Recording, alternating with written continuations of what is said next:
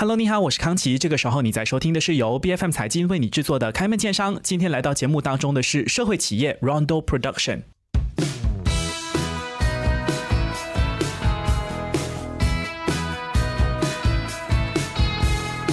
据美国的一家网站 National Day Calendar 呢，全球范围其实有超过一千五百种乐器哦，涵盖了六大种类。哪怕是单靠一张嘴，比如说我们要学声乐啊，或者是一些涂涂写写的呃乐理，都是需要钻研和苦学的，都需要很长的时间，而且可想而知，就是需要很高的成本啦。所以相信是从我们的这个父母辈开始呢，孩子到底能不能够在课外的时候还能够去学音乐，呃，已经。是是必须要跟家庭的这个经济状况密切挂钩的了哈。那今天来到节目当中的 Rondo Production 呢，其实在做的就是相当有意义的音乐教学。他们是从演奏会来出发，然后融入一些教学班的元素，让这个参与者呢能够对音乐有更加全面的认识。怎么做做到的呢？我们马上来欢迎 Rondo Production 创办人 Kenny 黄家富，欢迎你。Hello，你好。Kenny，其实你是我首先是要问，我一直都很好奇你的这个 Rondo Production，这个 Rondo 代表的是什么意思？因为你你也不叫这个名字。对，其实 Rondo 是一个音乐的形式哦。以简单方式来说，它就是有嗯 A B A C，就是它会循它会围绕这个主题，然后针对这个来讲，Rondo 我们的主题就是音乐教育。然后那些不同的变奏就是我们的活动啊，还有我们的一些企划。嗯嗯，明白。其实你是不是从小就开始学音乐的？如果你要说小的话，大概从十三岁开始吧。OK，是学的是什么音乐？吹小号，在管乐团。OK，所以是有乐器啦。对对对。其实我记得我们在之前跟你聊的时候，好像你整段学音乐的这个过程啊，玩乐器的过程。就是因为有一些困难，是吗？就不是一个很容易说什么，我妈载我去十五分钟的车程到一家这个音乐中心去学，好像不是这么简单。你可不可以来跟我们就分享一下那个历程是怎么样的？这个十三岁学小号的过程。其实十三岁开始学小号，就是你总你总在中学是被拉拢进进去管乐团，然后就是懵懵懂懂不懂要干嘛的。然后之后呢？大概到十五岁左右，十六岁左右就看了一场演奏会，然后就有个启发，想要说，我应该把小号学好来。然后我就开始问我，我在槟城，我是个槟城人，然后就想说，哦，请问有没有小号老师？那时候当下大家的反应是，你要学小号，小号在哪里？哦，我就说，是啊，我要学小号。嗯，哦，那你就去吉隆坡学小号。所以我就说好，你给我老师的联络就联络。他说哦，那一个礼拜来一次。我就说我是冰城人，怎么一个礼拜来一次？是因为冰城要来吉隆坡也不是一个靠，不是两隔壁的地方哎，所以你就最后是一个礼拜就去了一次这样。结果是一个月去了两次。OK，隔隔一个礼拜啦。OK，对，嗯哼，那个时候其实你有发现到什么困难了？除了是它的距离可能很远。然后会不会可能你的家人或者是呃你身边的朋友对于所谓小号也不一定是那么认识，就会觉得说小号是什么东西？会不会也有这样的一个状况？其实大家都认识小号是什么，只是大家普遍上对铜管。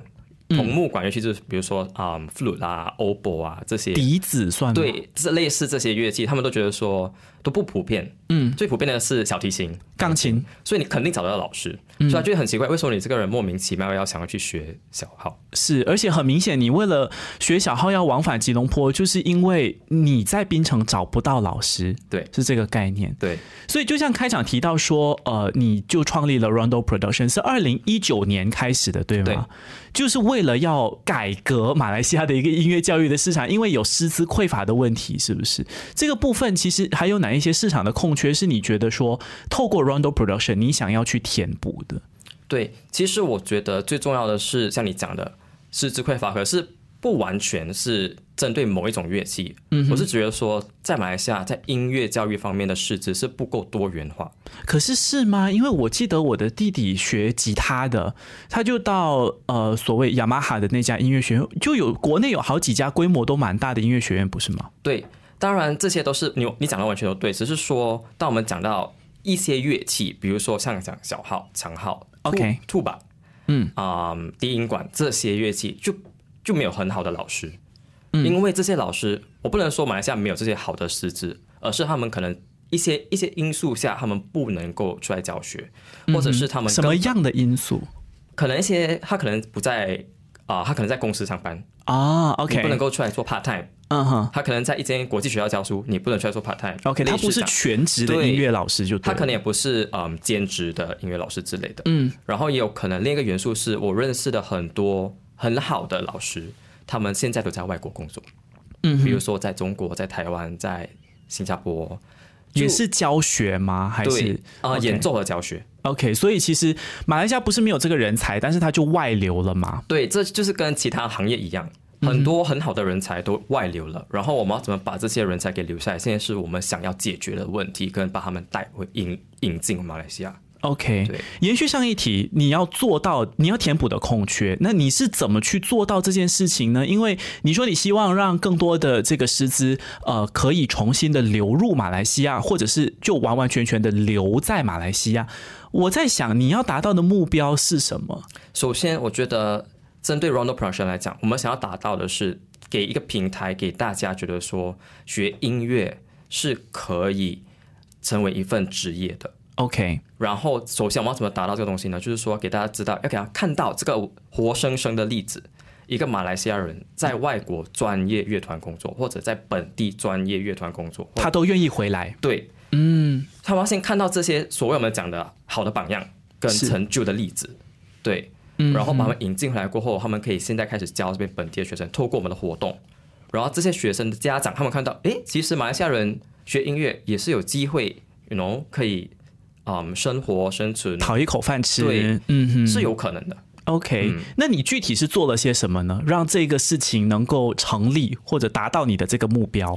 对，所以基本上透过 Rondo Production，我们一年都会办一次我们一年一度的 Rondo Fest，我们的音乐节 OK，这个音乐节是表演是吗表演和教育。？OK，所以你是结合起来，像开场提到的。对，OK，可不可以具体的来讲一讲这个所谓的表演加教育是怎么做到的呢？好，好像比如说你去一个艺术节，对不嗯对？你专门就是去那艺术节，就说我想要看表演，对不对？我想要看这个 jazz group 表演，嗯我想要看这合唱团表演，都嘛是演奏，他们在台上，我们在台下，嘛。然后那个另外一个地方就是说，你根本很少有机会接触到那个音乐家，跟他说哦，我想要跟你学 jazz guitar，不可能，除非你认识他。是，对不对？因为他就是表演完就下台了。对对对，所以这些是我在，因为我在新加坡国立大学杨秀涛音乐学院念书，所以从中就得到很多出国的机会，所以看到很多其他国家，尤其是欧洲国家怎么办一个所谓的音乐节？所谓的 fest，festival，对，嗯哼，所以在 festival 里面，他们融入了教学，你学生你来参加，你可以上课，你不用说你一定要考试，你要 audition，不用，嗯哼。你是一个初学者也可以上课，你是一个专业的在籍的音乐学生，你也可以上课。哦，对，因为你讲到这里，我就想起说，国内规模比较大的那些音乐学院，都是奔着你要去考级的，然后你学到一段时间，他就问你要不要报考啊，呃，考了之后会可以当教练啊什么的。其实他某个程度上也是在为自己积攒这个师资，他也不是真的在推广这个音乐的艺术或者是爱好。嗯，可是其实这完全没有一个对或错的概念，确实说看有没有把教育这一方面的嗯元素融入进去里面，给学生知道说，其实考级不代表只是我想要考给我的父母而已，嗯。而是教育才是其中最重要一部分。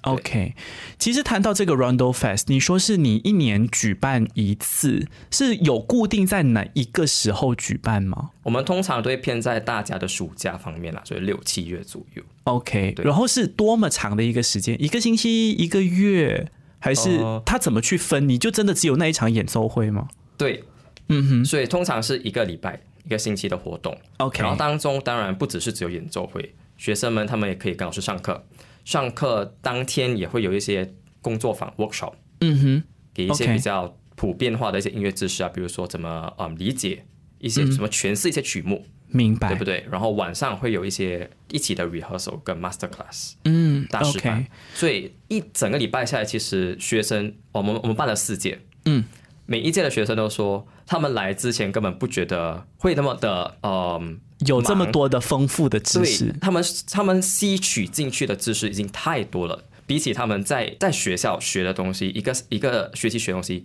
比起来，真是太多了。嗯，然后他们就一直说，明年可不可以再多一天，再多一天？其实我们从一开始办第一届开始办是办三天 OK 然后到去年回来实体活动办了四天，今年我们办了五天，明白。可是还是不够用时间。嗯，因为你有很多的那些教学班啊、工作坊啊，我这样子听下来，你除了是演奏会或者是大型的彩排是比较大的，大家一起的，好像你的教学跟工作坊，我在想象是不是就会有小班？对，这些都是比较偏个人化的。嗯哼，所以就是小班老师可以，比如说一般可能就只有五六个人每个人都有机会问老师问题，嗯每个人都有机会示范给老师看。然后当老师在纠正一些学生的错误的时候，其他人也可以在学习。所以我们很注重的是学员跟这些所有我们说专业老师之间的交流。嗯哼，对明白。可是你刚才说到个人化，它是可能真的是小到有一对一教学的这个机会吗？有，所以这就是 Rondo Fest 特别的地方，这也是我从外国的一个 festival 抄回来的。就 OK 对，不断抄就是 学习学习，嗯对，就是觉得说，好像刚才我说，嗯在大部分的 festival 上面，你想要上一对一课，想要上个别课，你需要考试，你需要到一种很好的程度说，哦，老师想要教你。对对 OK，是老师还要看心情。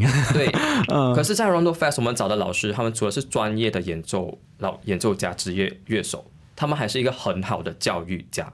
嗯，所以他们愿意同时间来 Rondo Fest 的时候，也同时把他们学到的东西交给不同程度的音乐学生，嗯初学者也有，专业在籍音乐学生也有。我在思考的是，是不是更恰当的可以把它形容成是一种有教学的元素的分享会？其实它更多的是把自己掌握的这个技能分享出去。嗯，OK，可是你如果要达到这个教学的目的，会有很多挑战呢。因为你哪怕是一般五六个人，这五六个人可能都会有，比如说程度不同，有的是他一直都有在学，有的是他根本都没有学过，或者他根本都没有碰过那一种乐器。那你要怎么去确保说，所谓的这种又有教学又有演奏的活动是能够很顺畅的进行，然后达到你要的那个效果呢你这个问题其实难倒我了。？OK，因为其实每一年我们我们团队在计划这些活动的时候，我们其实每个大大小小活动都会想到教育的元素在里面。嗯哼，因为教育是我们推广，嗯，我们宗旨的一部分，是所以让更多的人认识到音乐。对，所以当我们在衡量这两方面的时候，我们会想说，到底什么样的类型的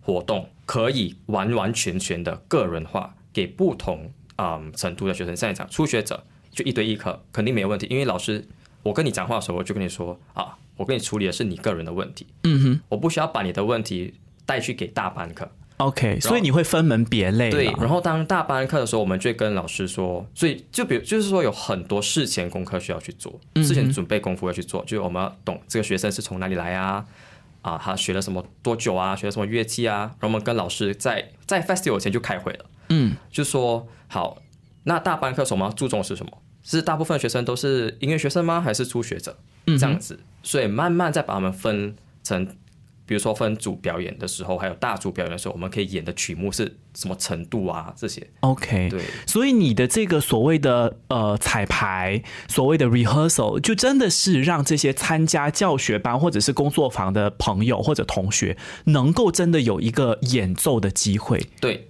，OK，所以不只是你请回来的老师可以演奏，包括这些同学也可以演奏。对，然后反而也是这些同学跟这些老师可以同台演奏。嗯，OK。可是你刚才提到说师资短缺的问题，我还蛮好奇。你像你自己本身是留学新加坡，所以你时常有出国观摩或者学习的机会，没有错。可是也有很多师资外流的一个问题。那你怎么去组织起这么庞大的这个师资阵容呢？因为你说你办了四届，那也顺道也可以来聊聊你的这四届的规模是不是一直有在进步？是因为我们从第一届开始，它其实不叫 Rondo Fest，它叫嗯槟城国际铜管艺术节。节。OK，只有铜铜管。嗯，，对，因为我是吹小号的，小号是铜管的一部分，就是从就是讲讲直接点，就是从我我懂的乐器下是开始下手，对，嗯。然后之后就有其他乐器的学生说，哎，我也想要有这样的类似的音乐节，所以当然二零二零年就有疫情了嘛，嗯哼。二零二一年我们还是觉得说不行，我们还是需要做一些事情，不然学生在家就是就没了。对啊，而且这些事情是你不练它就会生锈。对，嗯。所以我们就办了线上的，有加铜管跟木管。，OK，所以是在疫情期间加入了木管，但是在线上进行。对，嗯你可以想象它就是一个一个管乐团的概念啦，，OK，管乐团的乐器。然后疫情结束后，大家不是对那些哦铜木管会有吹奏，会有什么口水啊，什么这些乱喷啊，啊，乱溅，然后我们我们在那边琢磨很久，到底要办什么怎么样的一个乐器，所以我们就决定办弦乐。OK，会用到口水，没有口水的散播的情况。弦乐是包括小提琴、大提大提琴吉他。啊，没有，就是古典乐的弦乐器。OK，古典乐而已。对好，所以我们二零二二年就办了弦乐，嗯然后今年刚结束的，就是在六月三号结束的，我们真正的办了一场大型的交响乐的，就是全部乐器都在一起。OK，这算是对于我们团队来说是一个很大的成就，因为我们一直以来都想要办一个大型的关大交交响乐的嗯，节目在里面，参加的人数是怎么样的呢？所以每一年我们参加人数都会介于一百五十到两百名。嗯哼，对，当然线上的可以又比较多了，因为你懂线上的活动还是可以比较 flex，比较弹性化。嗯哼，对。那就回到刚才的问题，这个师资，你看你有几百个人参加，那你还要分成小班，肯定就需要很多的老师。你去哪里招兵买马，集结起这么多师资的呢？其实来 Rondo Fest 的老师，大部分都是在世界各地有嗯专业乐团演奏的老师，嗯，而且他们至于怎么请到他们呢？就是大，其实他们大部分都是我的朋友啦，OK，对。你有自己的这个网络啦，人脉。嗯，然后我想要他们来的原因，不只是说来这边教而已，也是想要怎么说，就是激励本地马来西亚还有东南亚这一代的年轻音乐家们，可能在那边纠结说，我要不要念音乐啊，还是我念音乐会怎么办呢、他们看到他们，他们会觉得说，好。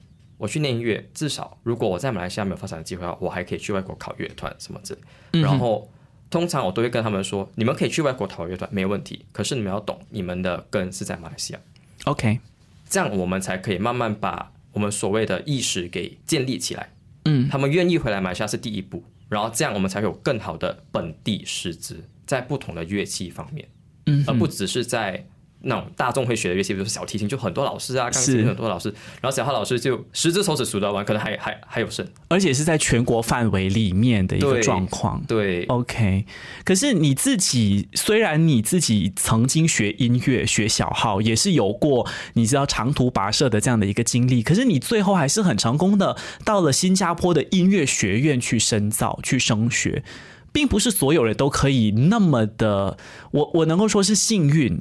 那你自己真的能够说服你的这些呃在国外的人脉或者朋友，马来西亚真的是一个可以发展音乐的地方吗？我们真的有这么大的一个空间，让你可以不能够说衣食无余，但至少是我能够温饱的一个情况下去教音乐或者去推广音乐，真的可以吗？你问我的话，我个人是真的觉得是可以，因为马来西亚像你讲的，我们其实我们资源有很多，我们人很多，OK，我们地方很多，只是我们有没有这个充足的嗯支持，这当然是来自政府还 OK 有私人界的和的支持啦，嗯不能只靠 Rondo Production 一个人而我们 我们也是小公司啊，对不对？对，所以需要各个方面，比如说各音乐机机构结合起来，跟政府说，是时候我们应该要有什么样的制度，音乐教育制度之类的。当然有很多很好的音乐大学啊，本地，是，只是推广出来跟栽培出来的人才都在哪里，这是一个问题。嗯哼，跟我们栽培出来的人才到底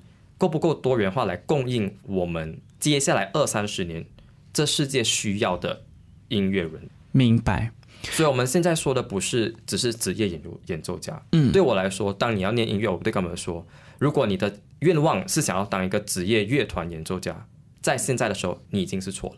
嗯哼，因为在在这种时代，我们需要的不只是一个吹得很好或者是演得很好的演奏家，而是需要一个多元化的音乐家。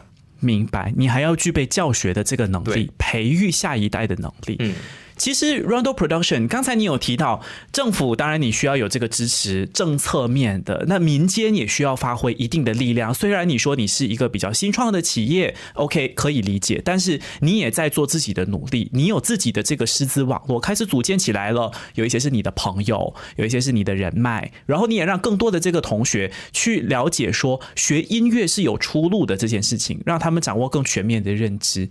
我在思考的是，你要发挥的一个社会的责任是什么？你觉得在民间作为玩家之一，Rondo Production 的一个社会角色是怎么样的？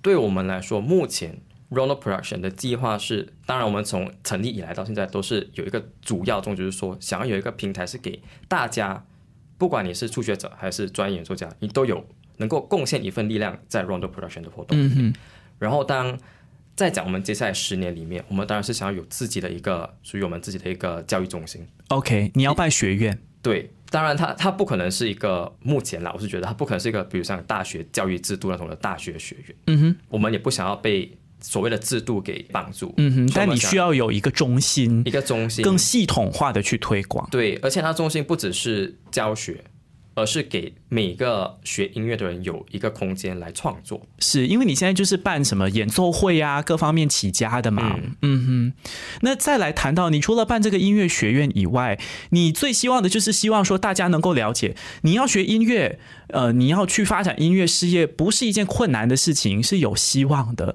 但就像我们开场提到嘛，你很多时候小朋友要学音乐，也要看家境过不过得去。那你在这个方面也有一些努力吗？你打算怎么去帮助这些低收入家庭的孩子？他们哪怕他是很想掌握音乐，但是他就是没有这个能力。那你的这个办法是什么？嗯，其实从我们一创立以来，我们都一直觉得这是一个很大的问题，因为家长不支持，或者是家境有问题。嗯哼，因为很多时候不是小朋友不喜欢或者觉得不想，是他们就算很想，爸爸妈妈也不给。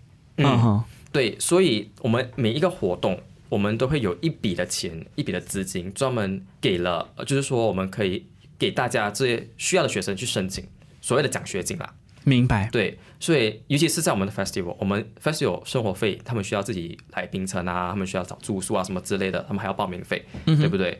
所以我们会在一段时间里面公开这些申请，然后当然他们需要填一些表格啊，来证明说他们他需要这样的资源。，对，因为我们也不要就是谁申请都给出去，嗯对不对？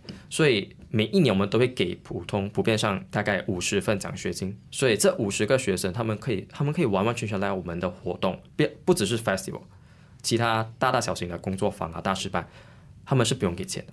OK，对，然后当然在放假的时候，大概六月、十二月这段时间，我们都会开始去不同的学校做免费的教学。教学。OK，所以我们刚刚在 festival 结束了，在六月中吧，我们去了啊、嗯 Kota Kinabalu KK，哦我们去了，OK，沙巴，我们去了两间学校做教学。嗯，对，明白。嗯，接下来还会往更多的学校去吗？